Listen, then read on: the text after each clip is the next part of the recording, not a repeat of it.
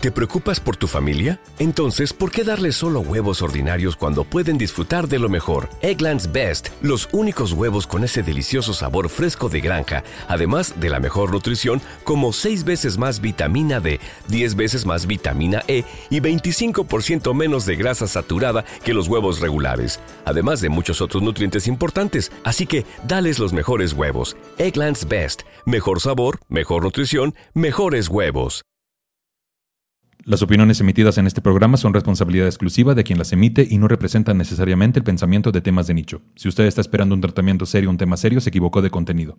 Ya se le dijo, ya se le avisó, ya se le hizo el comentario. ¿Ustedes qué opinan de, la, de las eh, eh, cu- cuotas? Eh, porque en este caso es el lado negativo. Sí, sí. Pero ¿creen que sí se debería de promover el que a huevo tengan que haber cierta cantidad de mujeres, cierta cantidad de, de- de comediantes LGBT? Y todo depende 100% del tono y de dónde estés parado y desde dónde digas el chiste. Y justo, de hecho, tú tuiteaste algo que yo no sabía si, si era hacia mí, que era como de, a ver, Ah. comediantes heterosexuales eh, no se pronuncien a favor de, de, de- de los movimientos cuando no han checado sus propias homofobias. Es, es como decir que la gente no tiene criterio, güey. O sea, tratar a toda la población como pendejos que no pueden pensar en qué es lo que escucharon. Siento que a mí se me ha tildado muy cabrón como de el correctito, ¿no? Y el policía de, de lo políticamente correcto. Y entiendo por qué es, porque tengo pues posturas muy claras. Hola, ¿cómo están? ¿Bien? Qué chingón. Hola, ¿cómo están? ¿Bien? Qué chingón. Soy Nicho Peñavera y les doy la bienvenida a Temas de Nicho, el podcast donde cada episodio, episodio no, Epi- episodio no, episodio, hablaremos de un tema serio de forma cómica para tratar de entenderlo mejor y dejar de considerarlo un tema de nicho. Chiquechi. Bienvenidos Ricardo Pérez y Pablo L. Morán. Muchas gracias por la invitación. ¿Cómo estás, manito? Tú, comediante, podcaster, la cotorriza, ¿qué pasó? ¿Cómo te va? Pues bien, ya de regreso a las andadas. Me tomé una vacación, sí, como de tres semanas de descansar porque ¿Fuiste a reactivar Ya. la economía? no, me quedé aquí, me quedé que- aquí en la ciudad dormido. Eh, me tocó pues una Navidad y un año nuevo muy, muy pandémico, de que ya no vino la tía porque COVID, ya no vino el abuelo porque COVID, y cenitas de cuatro o cinco personas para festejar Navidad y Año Nuevo, pero con amor y comiendo rico. Qué Pero chingón. sí, descansé. Qué bueno que descansaste, güey. Ser una chinga también, güey, ¿no? No todo es maravilloso cuando uno está montando Sí, trabajo. O sea, creo que, creo que a, a veces te intentas aborazar cuando, cuando encuentras que están llegando oportunidades, ¿no? Y entonces, este, como, como cotorriza, estábamos explotándolos muchísimo ya al punto de que pues los últimos episodios que grabamos en el año, yo ya no los estaba disfrutando, ya se me veía en la cara que todos los pinches días estábamos grabando en algún pinche llamado. Entonces, dormí de a, de a 14 horas, como por tres semanas todos los días, y ya. Qué asco de vida, cómo sufres, pero Dios le da sus peores batallas a sus Mejores mejores guerreros. No, no, o sea, para, es para, cierto, para nada es una queja, o sea, ¿sabes? O sea, de, eh, Te entiendo. De repente cuando, cuando llegan las oportunidades las agarras o no, y a veces te llevas, o sea, cuando, cuando lo pones como prioridad, te llevas la salud mental, la física, sí, sí, güey, sí. todo por decir es que no sé cuándo vuelva a tener esta oportunidad. Porque uno no está acostumbrado luego, ¿verdad? A que llegaron así de, ah, vámonos ahí al chingadazo. Exacto. Eh, hay que aprovecharlas, güey. Pero qué bueno que descansaste. Bienvenido. Gracias por Muchas estar gracias, acá, amigo. manito. Con todo gusto. Claro que sí. ¿Cómo de que no? Pablo L. Morán, comediante, guionista, parte de, de Pro- productriz. Hasta este, la editada, ¿no? fashionista, ¿qué dices sí, tú? sí, sí, claro que sí. ¿Cómo te encuentras el día de hoy? Yo, mira, bien con una, iba a decir, con- yo, yo pasé una Navidad año nuevo similar al de Ricardo, pero pues, no, amigas. Pero sin el Este, trabajo previo. Así. Exacto, exacto. sin ese arrollador Ay, éxito. ay, ay, ¿qué, qué? No, pero mira, yo por el otro Andas lado. en chinga también. Ando en chinga, sí. Eh, yo estoy saliendo de la COVID. De la COVID. De la COVID, este, no tuve COVID y yo al contrario de ti, la verdad, este, lo agradecí. Fui como ese meme que llora, pero en el fondo ríe, Ah. así como, "Ah, no va a poder ver a mi familia. Y yo, "Mm". este, entonces no había mi panista familia, cosa que me hizo muy feliz. Que trae los colores del partido el día de hoy. Sí, porque mira, es que el pan, eh, uno sale del pan, pero el pan no de No uno. sale uno. Este, no, pero eso, pues este, sí, también ando en chinga, acabamos LOL 3. que Cierto. estuvo- Qué divertido, güey. Qué diversión, ¿no? Me Qué gustó mucho esta loca. temporada, es mi favorita. Yo de me la pasé tres. fantástico. Siento que los que se salen antes, o sea, Güey, se llevan toda la parte padre. Y ya nada más Totalmente. los últimos tres son los que sí te dicen, lloré en la regadera cuando Sí, sí, regresan. sí. Güey, eres el único que, eh, eh, que con el que he platicado que estuvo en LOL que me dijo que fue una grata experiencia. Sí. O sea, de la temporada, más gente te dijo que se la pasó mal. Mm, Yo la siento que el Capi se la pasó no, de, muy es- bien, de esta no, Mau. de esta Ah, no. Esta pero- no. sí. Mira, todo el mundo dice que es su Vietnam. Eh, Yo solo he trabajado en la 3. Sí. Este, y por lo menos sé, o sea, sé de, no, no voy a decir, sé que hay varias que la pasaron muy mal, pero sé que hay- hubo banda como tú, como Sofía, que la pasaron chido. Ricardo Peralta, digo, a pesar de que pues sí lo dio todo y sudó la gota gorda, también creo que la pasó chido, entonces... Estuvo muy buena la temporada. Sí. Ya invítame, Eugenio, te decía. Así, yo soy chistoso luego. Mira, no soy tan famoso, pero ahí la llevo. Ajá, que de a poco, ¿no? E iba metiendo mi cuchara. Hagan algo por mí. No es cierto. Pues bueno, el día de hoy vamos a hablar de un tema muy chido que es la corrección política. La obsesión por incluir a las minorías invisibilizadas mediante un ejercicio de discriminación positiva bastante cuestionable ha impuesto rigurosos códigos de conducta y de expresión considerados políticamente correctos. La expresión políticamente correcto para referir la conducta o expresiones de una persona muestra moderación, mesura y respeto hacia otros interlocutores. Suele darse una connotación positiva a esta forma de conducirse en la que resaltan la neutralidad y la ambigüedad para no incomodar a nadie. Ese es el término de corrección política. Ahorita vamos a ver más a Ok. fondo qué es. Pero ¿cuál es su experiencia hasta el momento con la corrección política? Híjole, es que creo que, o sea, no, no, no sé ni por dónde empezar, porque creo que el tema es tan amplio. Sí. Mi experiencia personal es. eh, híjole, no sé, es que no sé ni por dónde empezar, pero bueno, por ejemplo, a mí. Por el principio. Es que no sé dónde está el principio.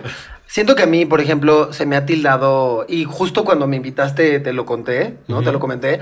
Siento que a mí se me ha tildado muy cabrón, como de el correctito, ¿no? Y el policía de, de lo políticamente correcto. Y entiendo por qué es, porque tengo, pues, posturas muy claras, ¿no? O sea, sí, quien me siga dos semanas, sabe, ya sabe qué pedo. Y ya sabe cuáles van a ser mis posturas, y, ¿no? Sí tengo posturas muy claras. Soy muy vocal sobre muchos temas.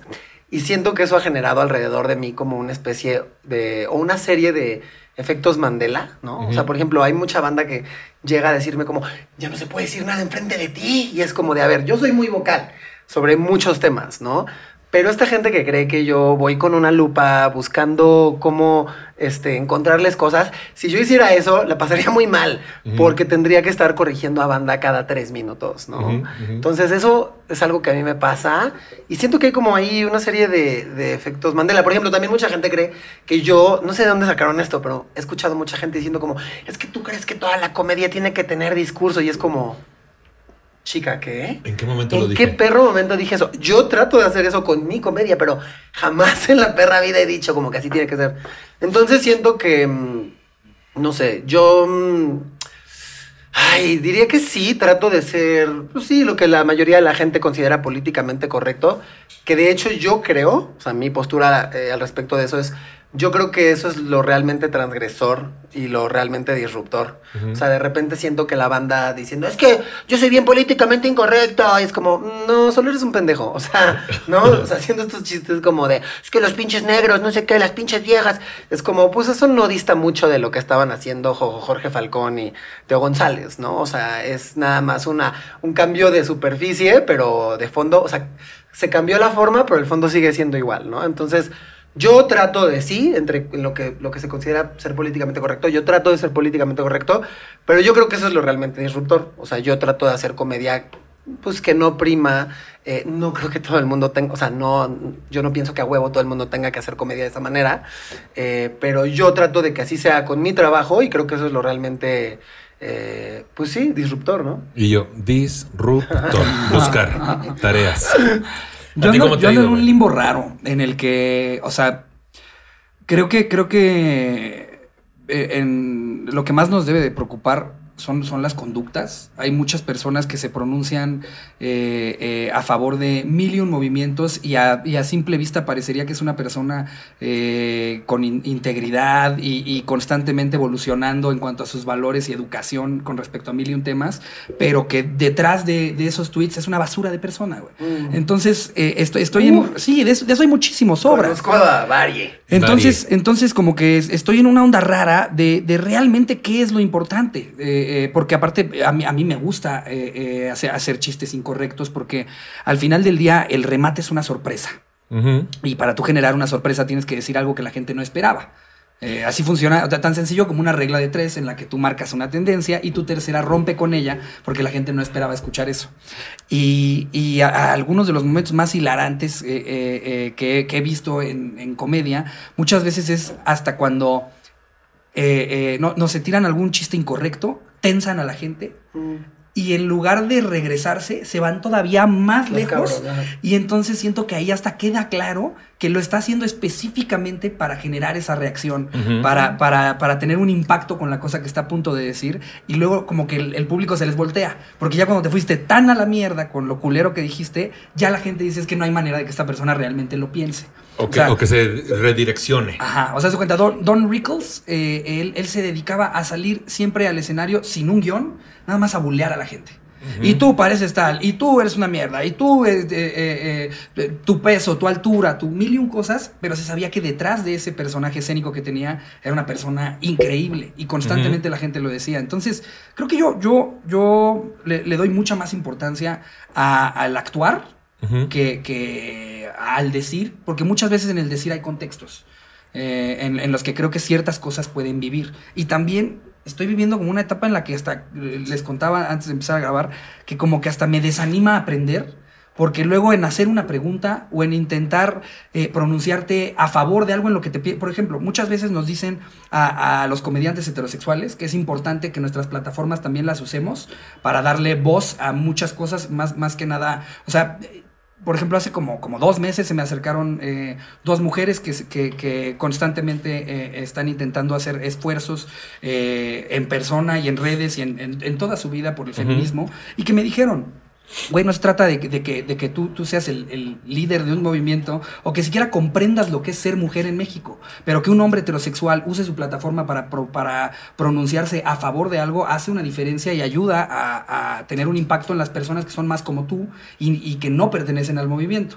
Pero entonces cuando intentas hacer eso, también recibes este, este rollo de, o si eres un pagafantas, o tú no tienes el criterio para decir esa cosa, y entonces hasta dices, puta, pues mejor soy FIFA, güey. O que quieres lavar como lo que se dice del ping, ¿cómo se dice? Este, Pinkwashing. Pinkwashing. Sería algo similar, ¿no? En el caso Claro. de sería como el token, ¿no? O sea, como esto del token, ¿no? Ujú. De, ay, es que tienes a tal persona porque...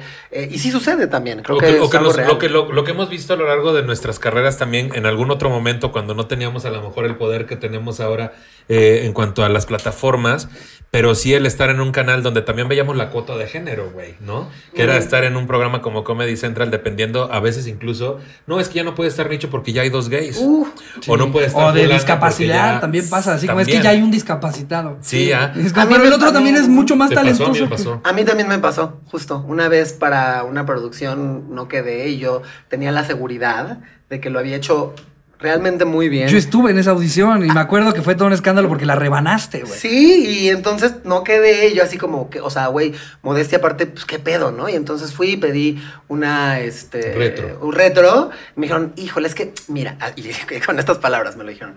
Lo que pasa es que el que mejor lo hizo, de, de todos los que audicionaron, pues este, fue Raulito, ¿no? Raúl Jiménez. Después, pues, Emiliano Gama, y pues ya después tú. Y yo como... ¿Qué, qué Ujú, perdón? O sea, sí, probablemente sí lo hicieron mejor que yo, ¿no? Me Pero... estás diciendo que en algún universo Raulito y Emiliano son mejores que yo. Así. Ya bien soberbia. Sí. No, no, no, pero fue como de, güey, ok. Bien suburbia. Bien suburbia. Yo ya bien suburbia. No, o sea, pero, güey, 70, o sea, hay como, hay otros 70 comediantes este, que son vatos hetero que no estás mencionando. Entonces, Uh. básicamente lo que me estás diciendo es, sí, sí, sí, este es, este, pues sí, en este... En eh, este, en, este, en este grupo de Jotos, así. ex- tal cual, Sí. ¿No? tal cual, tal cual, eso es lo que te están diciendo y es, pues, este, altísimamente violento, ¿no? ¿Y, claro. ¿y ustedes qué opinan de, la, de las eh, eh, cu- cuotas? Eh, porque en este caso es el lado negativo. Sí, sí. Pero eh, ¿creen que sí se debería de promover el que a huevo tengan que haber cierta cantidad de mujeres, cierta cantidad de, de- de comediantes LGBT? O sea, que se, que se promueva que haya un mínimo de, de cada uno. ¿Les parece cu- Pues correcto? mira, mi punto de vista es que, por ejemplo, si- el nacimiento de una cota de género en donde dicen, güey, tenemos que tener gays, tenemos que tener gente con una discapacidad, tenemos que tener cierta cantidad de mujeres, puede ser la entrada precisamente a una diversidad más sana. Pero después esa misma cuota se puede volver en, ya tenemos suficientes de ese género, pero necesitamos meter un cierto número de heterosexuales. A, a cis". mí en un proyecto una vez me dijeron que ya, ya eran demasiados heterosexuales. Pasa. Y, y entonces como que, digo, me tocó por primera vez. Pero es que también vivir, hiciste- vivir ese lado. O sea, Exacto. toda Es que- la vida hemos estado del lado Sí, que sí, lo sí. goza. Pero es que Pero también dije- hizo casting que- para RuPaul, también así ya dijo, y ya estaba este Milk, así decía. Que, güey, desde que, desde que hubo God ya un, un heterosexual en RuPaul, Sí. A mí se me prendió el foquito de, ay, ¿Eso ya se puede? Porque me la pasé muy bien cuando lo hice con, con Hugo Blanquet. Eh, Lo hiciste con Hugo Blanquet, exclusiva. ¡Qué fuerte! Más Ese es, ese el, el trailer, ¿no? Ricardo Pérez lo hizo con Hugo Blanquet. con Hugo Blanquet. Qué fuerte. Y mira que no es cualquier cosa para. Morbo, ponlo ahí, por Oye, favor. te decía como estábamos diciendo antes de empezar todo mal. Ajá. Pero fuiste el hombre o fuiste la mujer. Pero Sí. tú fuiste el hombre. O sea, ¿tú, ¿a ti te gusta que te den o que tú das? Pues bueno, hablando un Qué poquito de, de qué es la corrección política o lo políticamente Pero ya no correcto. Acabaste de decir qué pedo con tu opinión de ese pedo, güey. Que, que de momento puede ser una buena entrada que nos permita justamente estar en espacios donde no había diversidad, Totalmente. pero después se puede volver un requerimiento que nos excluya de esos mismos espacios. Yo creo que como históricamente no hemos ocupado ciertos espacios, creo que eh, es importante que existan las, las cuotas, ¿no? Me parece importante. Eh, y, por ejemplo, ¿no? Hay mucha gente que dice esto que es obviamente este, hipermisógino, ¿no? De es que las mujeres no saben dirigir eh, cine, ¿no? Eh, bueno, a ver, pues es que hay muchas menos directoras porque, claro, históricamente han sido segregadas del cine, ¿no?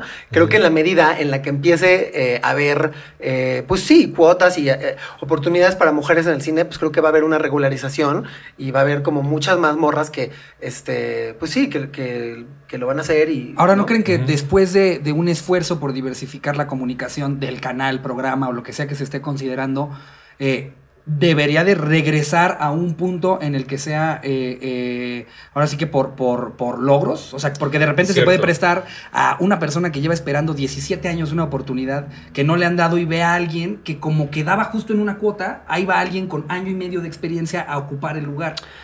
O sea, hacer, hacer un, un inicial empuje de, vean, hay muchas voces, pero que eventualmente se, se tenga que regresar a hacer una... una Es que el, el- el deber ser el deber ser sería que justo la cuota no debería existir porque todos estamos, Totalmente. todas, todas estamos en el mismo nivel de evaluación en el cual el talento sea lo importante, porque también a mí me ha tocado, Chiqui, de que sí sabemos que hay muchos eh, personajes de la comunidad LGBT que son comediantes, pero no todos son chistes. No, claro, y también obvio, les obvio, han obvio. metido a espacios, pero eso ya es aquí entre nos, te decía. también les han metido a espacios donde dices, yo pude haber estado ahí, ¿no? En este, en este contenido, en este, en esta plataforma o en este podcast o, o programa de tele o lo que sea, donde pudieron haber metido a alguien más porque, pues, pues porque, no sé. Yo creo que eso se puede siempre y cuando lleguemos a un punto en el que todos tengan las, mismas, oportunidades. Sí, o sea, ¿no? se necesita partir de ahí para ya apuntarle una meritocracia. Totalmente, y falta un chingo para que eso suceda, ¿no? Sí, O sea, pero creo que sí hay. Yo siempre he sido de los que dicen, no, yo no veo un cambio y luego me decepciono, pero sí he visto cosas, güey. supuesto, por y hay avances y eso me, me llena de, de gusto. Me gusta muchísimo y ya dije, me llena de gusto, sí. Ok, ahora volviendo. La corrección política o lo políticamente correcto es un término utilizado para describir lenguaje, ideas políticas o comportamientos que se considera que buscan minimizar las ofensas a grupos étnicos, culturales o religiosos. El término se usa también en un sentido más amplio para describir la afiliación con la ortodoxia política o cultural. En forma similar, el término políticamente incorrecto describe aquello que no podría causar ofensa o ser rechazado.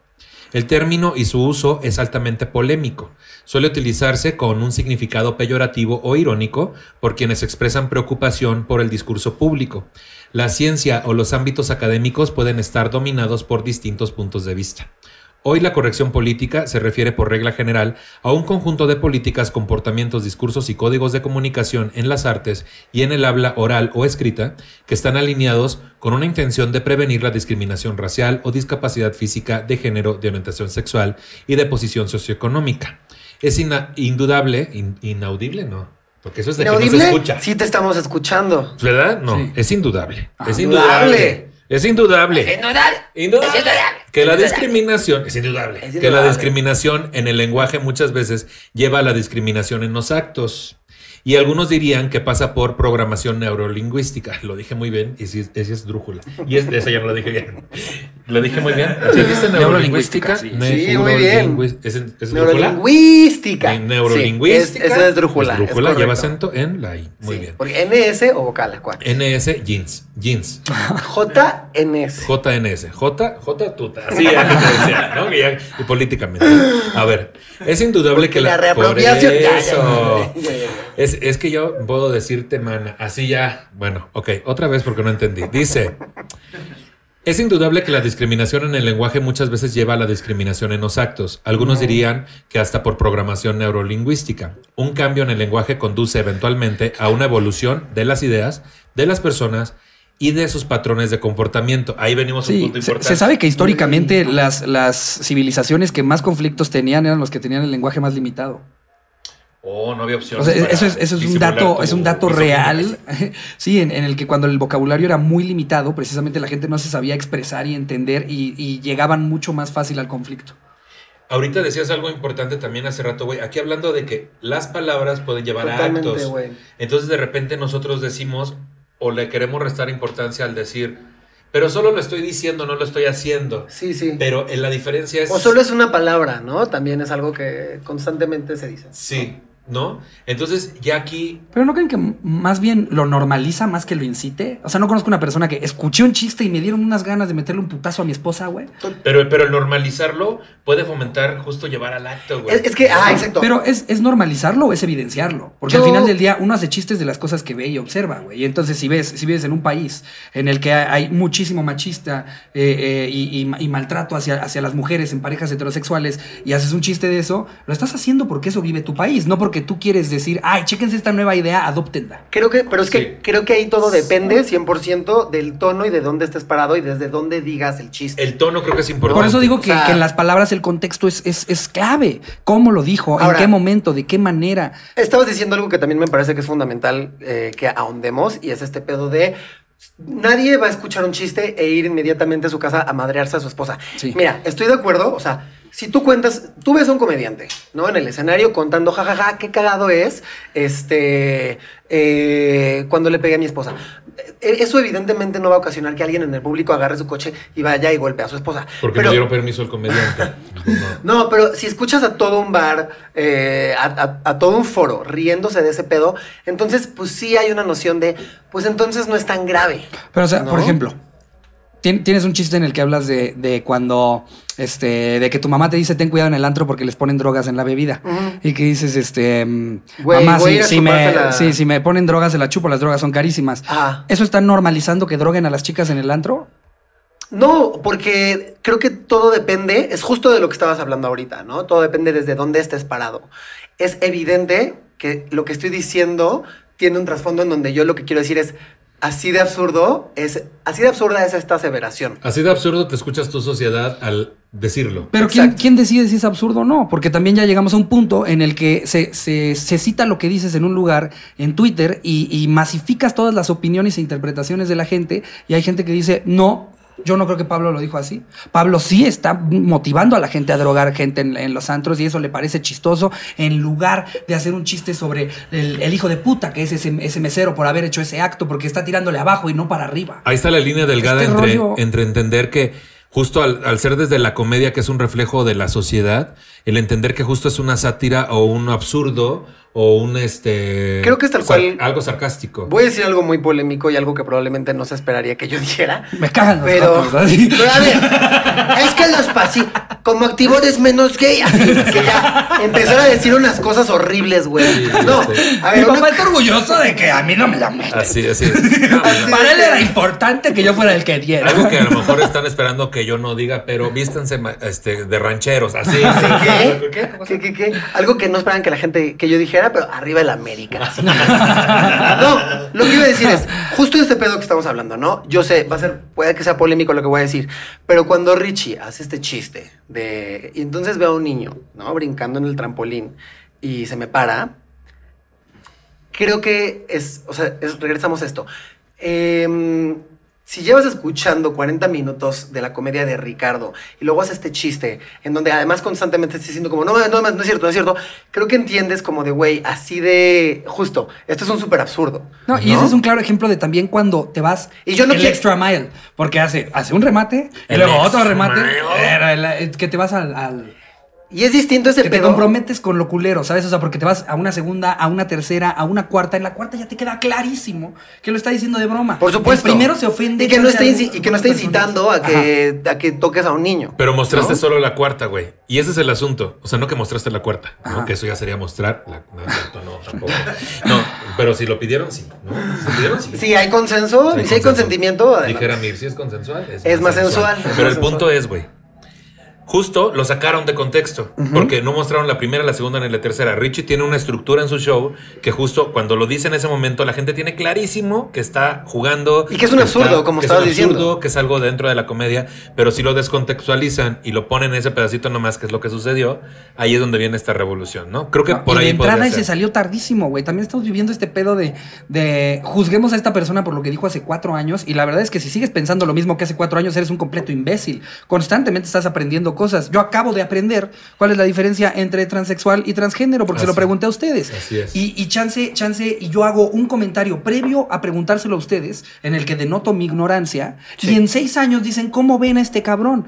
A, a ver, de, de ese entonces, ahorita pregunté muchas cosas, aprendí un chingo de Claro, cosas. déjame te la cuento mejor. Déjame te la cuento mejor. Ahorita acabas de decir algo, ¿no? Eh, fuera del aire hablamos de la diferencia entre, eh, bueno, incluso travesti, transexual y transgénero.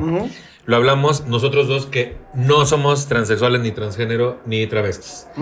Pero en un tiempo será muy probable que también la gente juzgue que dos personas que no somos Trans, ajá. trans hablaron del tema o dieran la opinión. estemos hablando del tema y aclarando la diferencia A, sobre a- el a mí me punto. acaba de pasar eso, Mm, güey. pero O no- ya está sucediendo. No ¿eh? lo sé porque, no lo sé porque aquí no estamos, aquí no estamos hablando por la gente trans. Aquí lo único que hicimos fue explicarle a Ricardo que preguntó Sí. eh, qué era. Nunca dijimos así como de, y como persona, pues yo no puedo hablar por la gente trans Claro. porque yo no soy una persona trans. Entonces, por lo único que hicimos fue explicarle a Ricardo que también hay dos cosas que yo quisiera decir muy rápido. Ajá. Una es, y me parece importantísimo que lo hayas dicho, ¿no? De, güey, eh, también cuando la, o sea, cuando tú preguntas y la respuesta es súper hostil, como dijiste, Prefiero ser un prefiero FIFA. ser un FIFA. Y creo que eso es, es muy importante que lo hayas dicho porque justo creo que de repente eh, desde la superioridad moral y desde esta performatividad en redes sociales de los buenos y los malos, es muy fácil yo pararme desde esta superioridad moral y decirte como... Ricardo, eres un pinche retrógrada de mierda. Y eso evidentemente Eso lo que va a hacer pasa. es que va a construir una barrera. Pa- y tú no vas a querer... Me pasó hace poquito eh, con todo el tema de lo de Six Flags, Ujú. que, que salieron los videos en los que se evidenciaba que estaban discriminando a una pareja gay por darse, por darse un beso en el parque. Yo me pronuncié al, respecto, tanto con un tuit mío, como luego cuando sacaron la explicación de decirles, a ver, o sea, creo que, creo que el problema es este y no el otro. Y justo, de hecho, tú tuiteaste algo que yo no sabía si, si era hacia mí, que era como de, a ver, Ah. comediantes heterosexuales eh, no se pronuncien a favor de, de, de- de los movimientos cuando no han checado sus propias homofobias.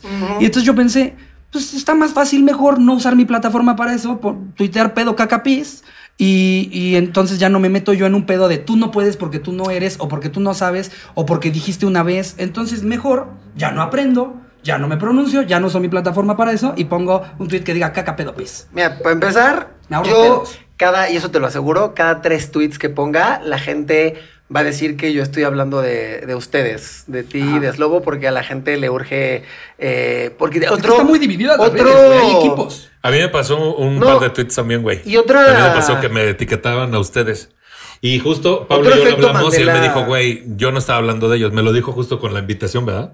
Pero dile, pero yo quiero que se peleen. Es cierto. No, No, es cierto. es que a la gente le urge y yo cada tres tweets que pongo siempre es, pero, uy, tirándole a la cotorriza. Y de verdad, y tómenselo como quieran y pónganse los sacos que quieran a quienes les queden. Eh, por ejemplo, ese tweet no fue una indirecta para una o dos personas. Es un saco que le queda a 90 personas que se dedican a la comedia en este país. Sí. Eh, Me entiendo, incluyo, me incluyo. entiendo por qué la banda, o sea, está piensa que yo estoy hablando de ustedes. Yo lo pensé porque me estaban tagueando en tu tweet. O sea, así Todo el mundo dijo que estaba hablando sobre Ajá. ti. Y honestamente, estoy, estoy hablando de. A ver, la cosa aquí es entender que muchas veces las discriminaciones no son un pedo individual, sino un pedo sistemático. O sea, creo que el pedo no es eh, si Ricardo o es Lobo o X dijo. O sea, tenemos un pedo que es sistemático. Y estoy hablando, y estoy hablando de un sistema. Claro. Cuando yo hablo de comediantes heterosexuales chequen sus propias homofobias, estoy claramente hablando de todo un sistema de comediantes que se benefician de hacer chistes homofóbicos y el día del Pride están poniendo banderas y están poni- poniéndose playeras. Suéltame. Y, Es cierto. y etcétera, ¿sabes? Entonces, Por ejemplo, a mí, mismo se me ha- pedo, güey. a mí se me ha llamado incluso a veces heteronormado, güey. ¿No? Entonces es una situación que justo por estar, lo que hablamos hace rato, güey, de estar en ciertos contenidos en donde se consideran homofóbicos, misóginos, etcétera, que me pasó varias veces en alguna entrevista y luego me invitaron a un par de programas más y se abordó el tema trans de una forma, porque aparte piensan que uno tiene la enciclopedia de, de Mm. LGBTT. Mm. No lo digo por ti, güey, ahorita estuvo súper atinada la pregunta, pero a veces vas a un programa, te entrevistan y toda la entrevista es al respecto, güey, ¿no? Sí, y sobre sí. las diferencias y explícame y la madre. Entonces me sucedió y varias personas dijeron, ¿por qué vas a esos programas misóginos y homofóbicos? Eres un heteronormado, porque también mi forma de comportarme es lo que socialmente se conoce como heteronormado. Entonces dije yo entre mí, qué poca madre, güey, porque qué tal que para mí fue un mecanismo de defensa naciendo y creciendo en Tampico, fue un mecanismo inconsciente en el cual yo dije, si no me porto de esta forma, me van a matar, güey, que era Claro. muy común allá, No, amanecer y- muerto en un hay, canal. hay dos intermediarios en yo lo veo lo veo constantemente en Twitter que yo estoy fastidiado del comportamiento de la gente en Twitter en el que siento que cuando, cuando hay dos bandos cuando están divididos hay, hay unos agentes dentro de cada lado que a lo que se dedican es a la agresión a la invalidación y a, y a la crítica y, y, eh, est- estos dos que hay de cada lado son los que impiden que los extremos se puedan acercar para tener una Que conversación. haya un diálogo, güey. Y ese es el pedo que te decía hace rato del totalitarismo. El totalitarismo es o blanco o negro. O, o lo, o lo dejamos vivir o lo matamos. O que exista o lo cancelamos. Y entonces desde esa postura... Negro o blanco. Nunca va a haber un Bueno diálogo malo. porque está la parte que tú dices de yo no me siento cómodo ya de preguntar.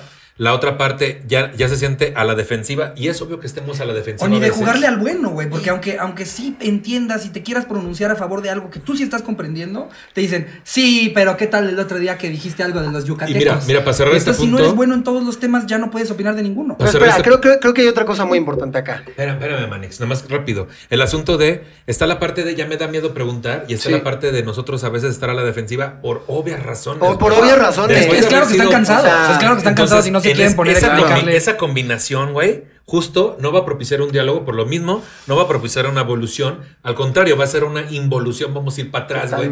Y esas personas que se envuelven en banderas de causas y luego después le dan los argumentos clave a quienes están en contra de esas causas para que digan, mira cómo son de exagerados. Exacto. Justo propicia- propician esa involución. Pero aparte, ay, no sé, tengo muchas cosas que decir, porque... Date. Para eso es el micro. Qué fuertish, güey. O sea, porque mira, justamente a mí me llama mucho la atención. A mí me pasa todo el tiempo, además. Yo, como les dije, yo soy el correctito, soy la policía de lo políticamente correcto. Y sobre todo, eh, mucha gente me dice, es que todo el tiempo estás enojado, ningún chile te embona. Y ¿saben qué? Sobre esto de que siempre estoy enojado, no siempre, pero ¿saben qué? Tienen un poco de razón. Sí estoy constantemente emputado. Sí lo estoy.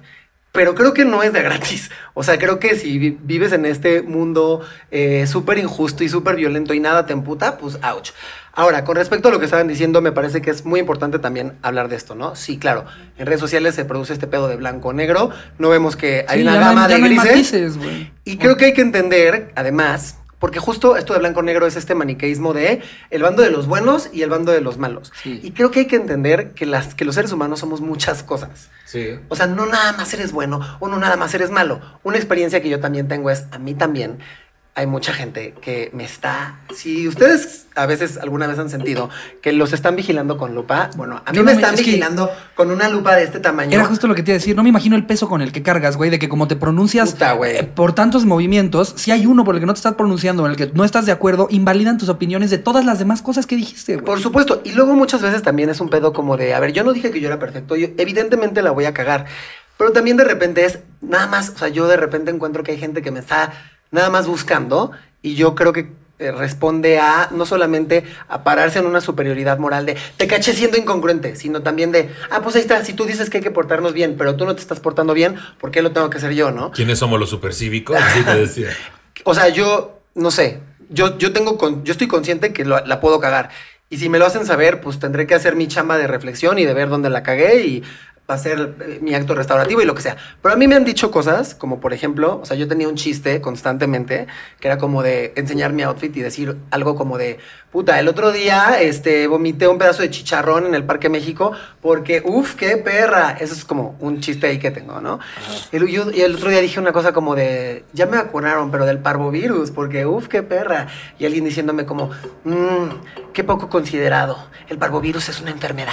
Es que claro, mata ¿por qué no te estás perros? burlando de la élite mexicana en lugar de la gente que necesita esa vacuna? O- Digo, ¿qué traes este pedo? no. de ya no voy a poder hacer chistes de nada. Hay gente que me dijo, y eso eh, y creo que ese es otro tema importantísimo. Hay gente que me ha dicho como, no uses la palabra Pacheco porque nos estigmatiza a las personas que nos apellidamos Pacheco. Y cada dos semanas hay un, hay un nuevo grupo. What the fuck? Cada dos semanas hay un nuevo grupo. Se los decía hace rato de broma, pero no tardan en salir lo- los que tienen uniceja a decir que ya no estén burlando de los que tienen uniceja, güey. Porque también eh, eh, eh, se, se- se- se van acabando ciertas cosas y ves cosas tan ridículas como a los pedófilos queriendo que los incluyan en su bandera, güey.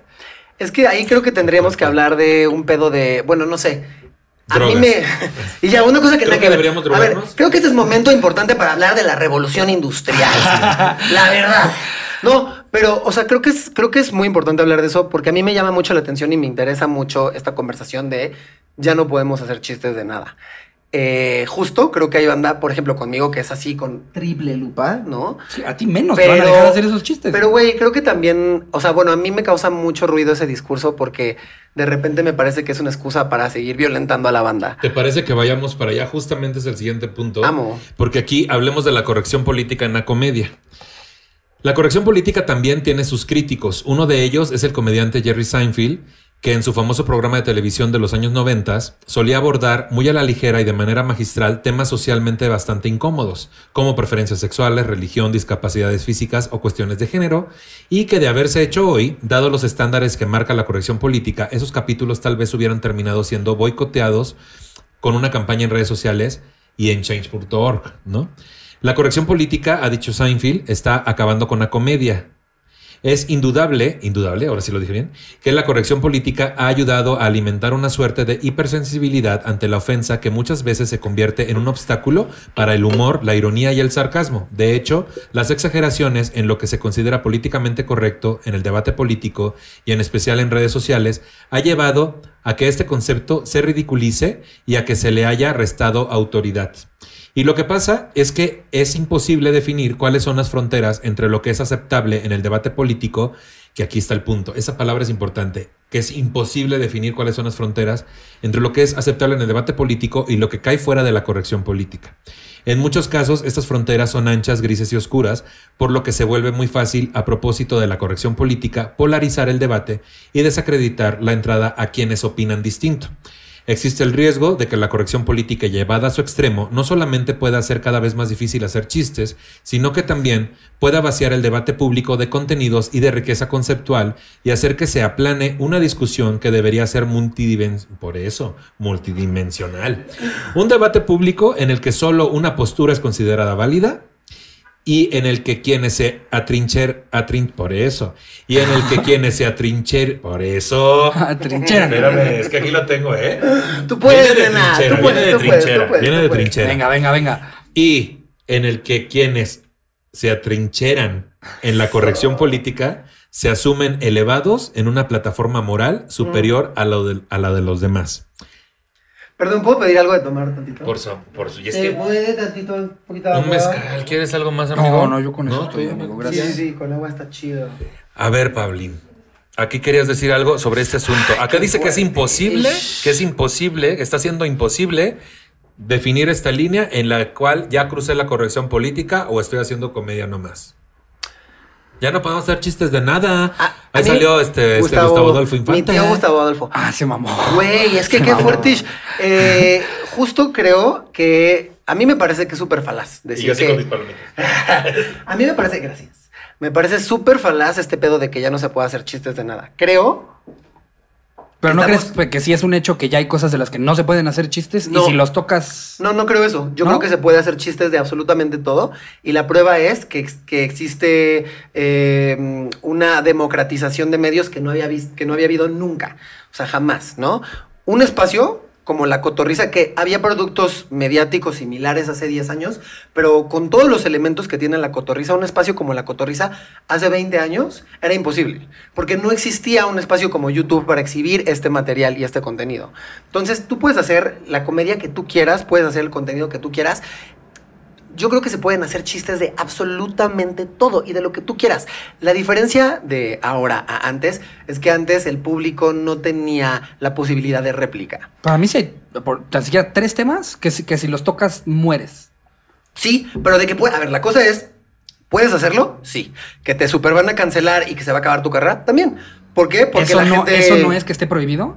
No, no está prohibido, tú lo puedes Ah, subir. es, es que es como decir, eh, eh, sí puedes ver el juego del calamar en Corea del Norte. Digo, si la ves te matan, pero sí No, puedes. A ver, pro- prohibido, pero no, no, no, es muy distinto. Porque, a ver, creo que prohibido es eh, pues romper la ley, ¿no?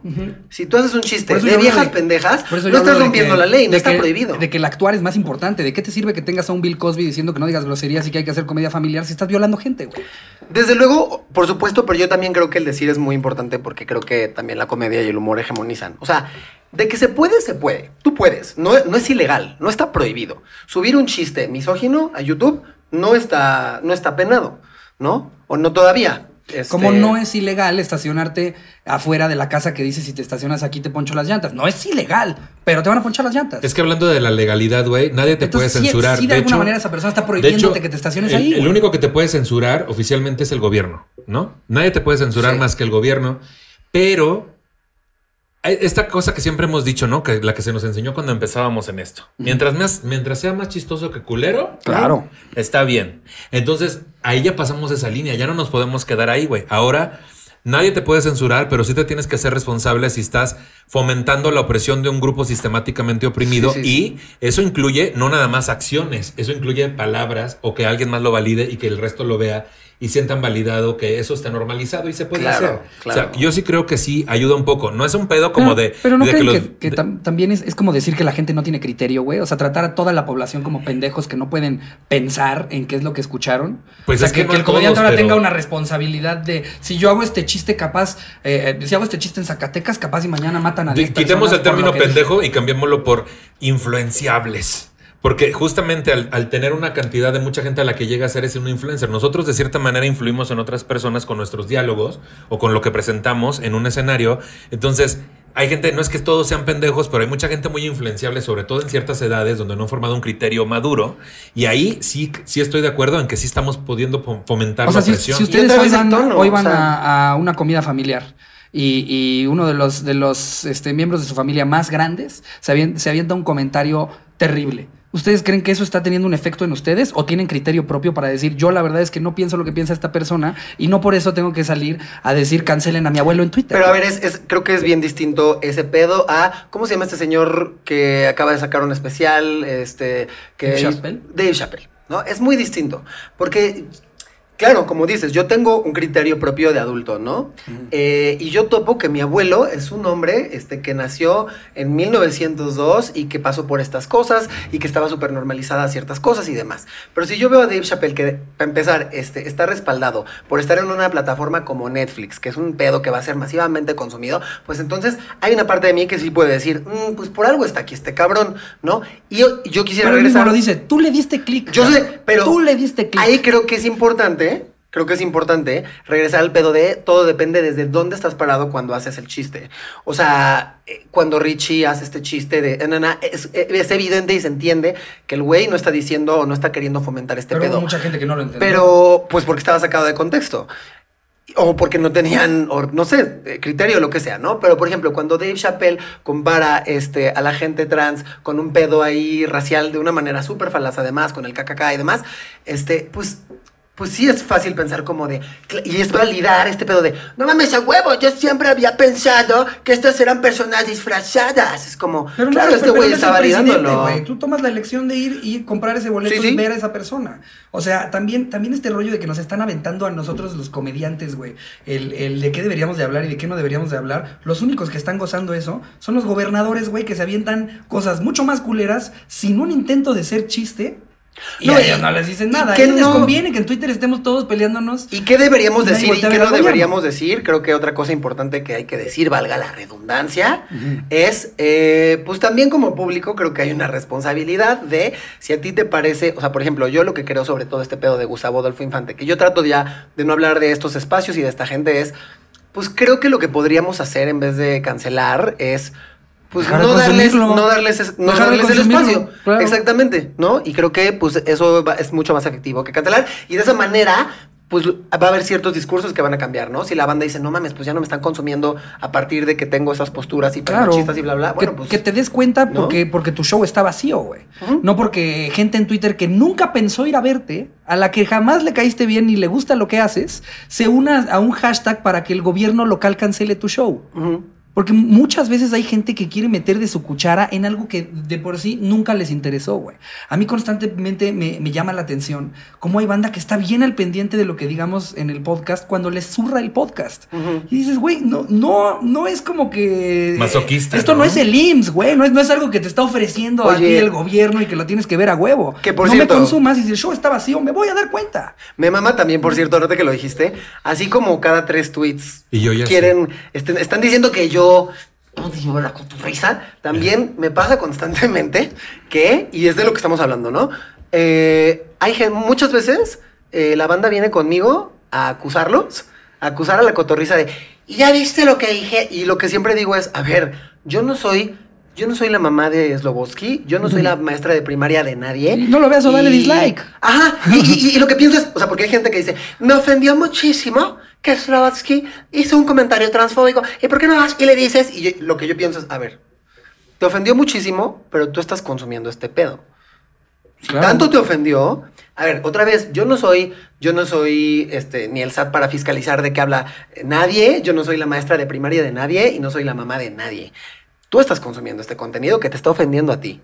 ¿no? Entonces, pues bueno, creo que también hay una responsabilidad de, este, pues tú también, deja de, de consumir esto que te ofende. Deja o que de te parece- dinero. Pero Ajá. ¿sabes qué? Creo, O sea, que es, creo que es mayor la urgencia. Fíjate a qué nivel estamos. Que es mayor la urgencia de mostrarte como alguien moralmente superior que tu propia salud mental o tus propios gustos o incluso tus propias decisiones de lo que consumes.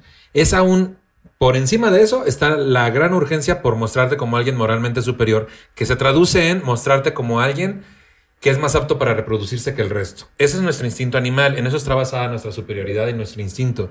Entonces es muy cagado, güey, que muchas de esas personas que su día a día consiste en meterse a ver contenidos que no les gustan, donde se van a sentir ofendidos, es muy cagado que lo que quieran mostrar ahí soy más inteligente y más moral, cuando realmente lo que está sucediendo es que están más apegados a su instinto animal, güey, de mostrarse como alguien superior. Entonces, qué cagado que pareciera que se quieren vender como alguien superior, pero realmente se están viendo como un animal Lo, primiti- básico. lo primitivo que Algo es. primitivo, este, güey. y esa, no quiero decir que todo mundo, pero es una línea bien delgada, güey, que muchos ya empezamos a ver. Y entonces desde eso, creo que la corrección política puede tener cierto efecto benéfico. Y aquí justo el punto de lo bueno de la corrección política, porque no es la primera vez que sucede, ha habido varias etapas. En este momento, lo bueno de la corrección política es que ha introducido referentes en la cultura política que nos ayudan a abandonar vicios en el lenguaje y en nuestros códigos de comunicación que sin duda han sido muy valiosos para avanzar en una agenda de derechos, de defensa de la dignidad de las personas, de inclusión y de cambio de y de cambio positivo de actitudes.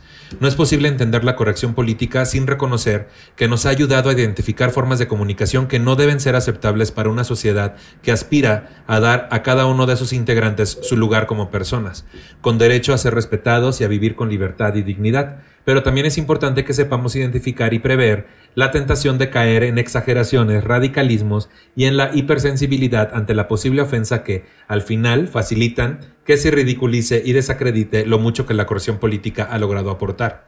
Desde finales de la década de 1980, el término se ha referido a evitar el lenguaje o el comportamiento que puede verse como excluyente, marginador o insultante de grupos considerados desfavorecidos o discriminados, especialmente grupos definidos por género o etnia.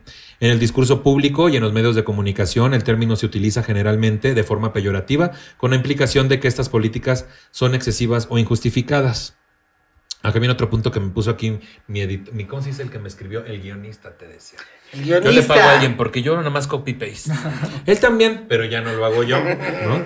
Dice, me puso acá, el título es Mira, mejor cállate mejor. Por mucho que duela, no todas las opiniones son respetables, pero todas las personas sí son respetables. Opinen como opinen. Quisiéramos respetar todas las voces, pero en el pleno 2022 hay personas que creen que la Tierra es plana, que las vacunas son un mito y que Juan Gabriel sigue vivo, esperando el lanzamiento de su nuevo disco. Desde luego, la libertad de expresar opiniones está sometida a leyes, como cualquier otra acción social humana, que la amparan en muchos casos y la prohíben e incluso castigan en otros. Hoy Internet es un espacio público primordial al que deben aplicarse los mismos criterios que a otras plazas, calles o parques, aún más sabiendo que la sensación de anonimato e impunidad es lo que anima a los valientes en Internet. El pedo de los haters que lo hemos hablado en algún momento. ¿Qué pedo, güey? ¿Dónde es permitido? Porque de repente hay un hater que va a defender un movimiento y termina siendo más agresivo. Lo que no comprendes es la gente que, está- se pues, dedica a lo que eso. está. O sea, hay, hay banda que ve Crepúsculo, tuitea que es una mierda, y luego ves que vuelve a tuitear cuando sale la 2 y cuando sale la 3, y dices, es perdón, pero el imbécil eres tú. O sea, si ya sabes que no te gusta, ¿para qué chingados regresaste otra vez a comprar tu boleto, a darle un indicador a la productora de que debería de salir la 2, de que debería de salir la 3, para estar haciendo corajes? Yo no comprendo qué es lo que pasa en la cabeza de las personas que todos los días están buscando con quién pelearse, güey. Porque de por, de por sí estamos viviendo una crisis de salud mental con todo lo que estamos viviendo, como para que encima tu actividad diaria sea ver qué te emputa. Me- mejor celebra y apoya las cosas que- que- que quieres celebrar y apoyar, ¿no? Es que, y creo que tocaste un punto fundamental eh, en esta performatividad, en donde todo es blanco-negro, los buenos y los malos. También hay mucha banda que dice, claro, me tengo, o sea, en este momento, eh, la tendencia y hacia donde está yendo la banda de los buenos, recordemos, somos muchas cosas, eh, los buenos están diciendo que hay que ofendernos por esto. Y creo que muchas veces ni siquiera, la banda ni siquiera entiende por qué se están ofendiendo. Y de repente también creo que hay gente que se está ofendiendo por cosas por las que no le toca ofenderse a, a ellos. O sea, ¿no? Por ejemplo, a mí me pasó, este, voy a usar un ejemplo eh, del que seguramente, bueno, no sé, eh, RuPaul's Drag Race Australia, ¿no? Ujú. No sé si supiste este pedo, contexto, eh, y yo ya asumiendo que Ricardo, obviamente, como el hétero de la mesa, así de, no, pero Carrera de vestidos. Carrera de bestias. No, ubicas Drag Race, Conozco ¿no? el programa, RuPaul's sí, Drag Race. programa. Hay una versión australiana y hay una chica que se llamaba Scarlett Adams, que era claramente desde el capítulo 1 La ganadora. la ganadora, pero muy claro. Y ya se volvió hasta aburrido, ¿no? Era así de, "Mm, otra vez, la Scarlett Adams ganando. No, este, y hubo un momento en un capítulo en donde Scarlett Adams sale a decir, oigan, pues quiero decir algo. Eh, la verdad es que yo hace unos años, en mi adolescencia, cuando empecé a hacer drag, pues hice blackface, ¿no? Que es esta práctica de pintarte la cara de café para... eh, La, pues, la hacemos en México cada que llega Reyes. los reyes, Sí, exacto. güey. Está cabrón que sigue sucediendo, ¿no? Pero bueno. Sigue sucediendo. Sigue sucediendo, Agarra- güey. agarran su, su, su esta oso para, para bolear zapatos. Qué fuerte. Y vámonos. Güey, ajá, y bueno, entonces esta chica dijo como, güey, lo hice un chingo de veces, ¿no? Y entonces pues viene todo el pedo de la cancelación y me parece que ella, pues lo que dijo fue, pues, bueno, a mí en ese momento me pareció pues coherente y lo entendí y dijo como de, a ver, esto fue hace un chingo de años, fui una pende, lo reconoció, o sea, lo verbalizó, dijo, sí lo hice. E igual la este, cancelaron. eh, bla, bla, bla, y entonces yo ahí dije, pues bueno, lo hizo muy bien, no sé qué, bla, bla. Y luego leí algo en internet que me hizo mucho clic, que fue, a la gente no racializada no nos corresponde aceptar esa disculpa, ¿no? Claro. O sea, Cierto. no... A ver, yo, yo fui de los primeros, ¿eh? En decir, ya déjenla, ella reconoció su error y quiere enmendarla. Y luego pensé como, a ver, a ver, a ver, a ver, a ver. Yo no soy una persona racializada y yo no puedo aceptar una disculpa que no es para mí. Ahora, digamos que ¿No? mil, mil eh, eh, personas de raza eh, afroamericana se, se, se hacen escuchar y, y de esas mil, 950 dijeron que aceptan la disculpa. Si hay otras 50 personas que no la aceptaron, ¿no está disculpado? ¿Es por mayoría? ¿Por minoría? ¿Es por movimiento? ¿Es, es individual? Es que creo que las cosas no deberían ser otra, otra vez, no son blanco y negro, Claro. ¿no? O sea, y creo que pues ahí hay otra... Pero aquí son mil negros. No es cierto. No, pero creo que ahí otra vez estamos entrando... Justo estamos hablando de negro ahora sí. No hay. Todos Aquí sí, negros. aquí sí estamos hablando. No, pero pues eso, o sea, creo que las cosas no son blanco o negro. Claro. Pero lo que entendí fue que definitivamente a mí no me toca ni aceptar una disculpa que no es para mí, ni ofenderme por algo que, que, pues no, no me toca a mí. ¿Y cómo se promueve ese mensaje de que no todo es blanco y negro a nivel masivo? Porque está claro está que, en que la tendencia y mayoría en internet afirman que es blanco o negro. O sea, ha- habemos pocas personas que creemos en los matices, güey. O sea, mucha gente, su comportamiento en redes sociales es bueno o malo. Punto. Totalitario. Y e- exacto, entonces ahí es donde te digo que obviamente es una súper exageración, pero pues en Corea del Norte si hay una cosa que ya dijeron que eso está mal. Oye, quiero que sepas que me estaba contando Mónica Escobedo que acaban de llegar a México. A- en los Open se ha topado a dos, dos comediantes de Corea. Ajá. ¿Corea del Norte? No sé cuál Corea, Pues Ah, no creo. del sur, Sí, del sur. norte no. No creo que hayan salido. Sí, te no, decía. no, no, no. Porque ya ves cómo son. de- Ah, no es cierto, no. Todo Es mal. que aquí en los Open, ajá, todo mal. Este, como los negros, así, normal, ¿no? Este, que y llegaron a México y este, vivieron un tiempo en Perú, por eso hablan español perfecto. Y están empezando a hacer stand-up aquí porque en Corea ya desapareció totalmente, güey. Mm, ok. Por el asunto de la corrección política o de la censura, más bien de la cancelación. Entonces, no es que quiera decir que vamos para allá, pero también en varias películas de ciencia Pero ficción es un camino al que ya se ha llegado se ha en otros visto lugares. que puede ser el lugar a donde vamos. Ahora, hablando del imperio de la políticamente correcto, las redes sociales están multiplicando nuestro poder, entre comillas, de comunicación, al menos en cantidad e inmediatez. ¿Qué, tan, qué tanto comunicarse nos haga? No. Que tanto comunicarse nos haga mejores personas o más felices ya es otra cosa. No, tampoco. Por eso, que comunicarnos un chingo no quiere decir que nos seamos mejores personas, ¿no? Habría que preguntarse si tenemos tantas interes no, tantas interesantes cosas que decir, pero estamos empeñados en empeorar el silencio y las redes sociales son el mejor territorio para ello. Nos tienen que escuchar aunque solo tengamos garantía de que hablamos, pero esta presunta democratización de la comunicación está generando perversos e indes- indeseados efectos. Uno de ellos es el fake news y la posverdad, que deberíamos volver a llamar como siempre ha sido noticias falsas y mentiras. ¿Cuál es Eh, la posverdad? La posverdad. Desconozco el, el término. No, yo, tam- yo también. El fake news sí es un asunto como de noticias falsas. Sí. O esto que ponen de que fulana puso tal tweet y no es cierto, güey. Y te ponen ahí el pantallazo. Sí, sí. ¿no? Eh, la repercusión en forma de malentendido de algunos comentarios en redes sociales puede ser tanta que cada vez son más los que se curan en salud y miden la longitud entre comillas de sus palabras. La red no ha hecho que se extienda lo políticamente correcto y que este fenómeno está derivando una autocensura, además de propiciar las falsas noticias. Todos tenemos algo que decir o eso creemos. Por eso existe una cantidad desproporcionada de individuos que sienten la necesidad de participar en el debate público a través de las redes, aunque no todos tenemos el grado de madurez para hablar de todo. Junto a la expresión de lo Sí, el que puedas hablar de todo no significa que debes de hablar de el todo. que Totalmente. puedas. Y no, es que- sepa- no es que sepas. Creo que hay una, también hay una tendencia como de, si yo guardo silencio, ya soy de los malos. Y creo que también hay un pedo muy saludable de decir, ¿sabes qué? No tengo las herramientas porque no tengo la información o no me he formado un criterio para hablar de este pedo. Claro. Por eso, y, y hace rato lo decías, ¿no? De, güey, prefiero que callarme porque entonces no me toca a mí, no sé qué. Yo lo que creo muchas veces es, no es que, la, eh, estoy de acuerdo, ¿no? Está también mal y es como eh, muy tajante este pedo de, ustedes como héteros no hablen, ¿no? Yo, yo también creo que, pues, Claro. no, todo el mundo podría hablar, pero la cosa es, por ejemplo, y siempre uso este ejemplo, ¿no?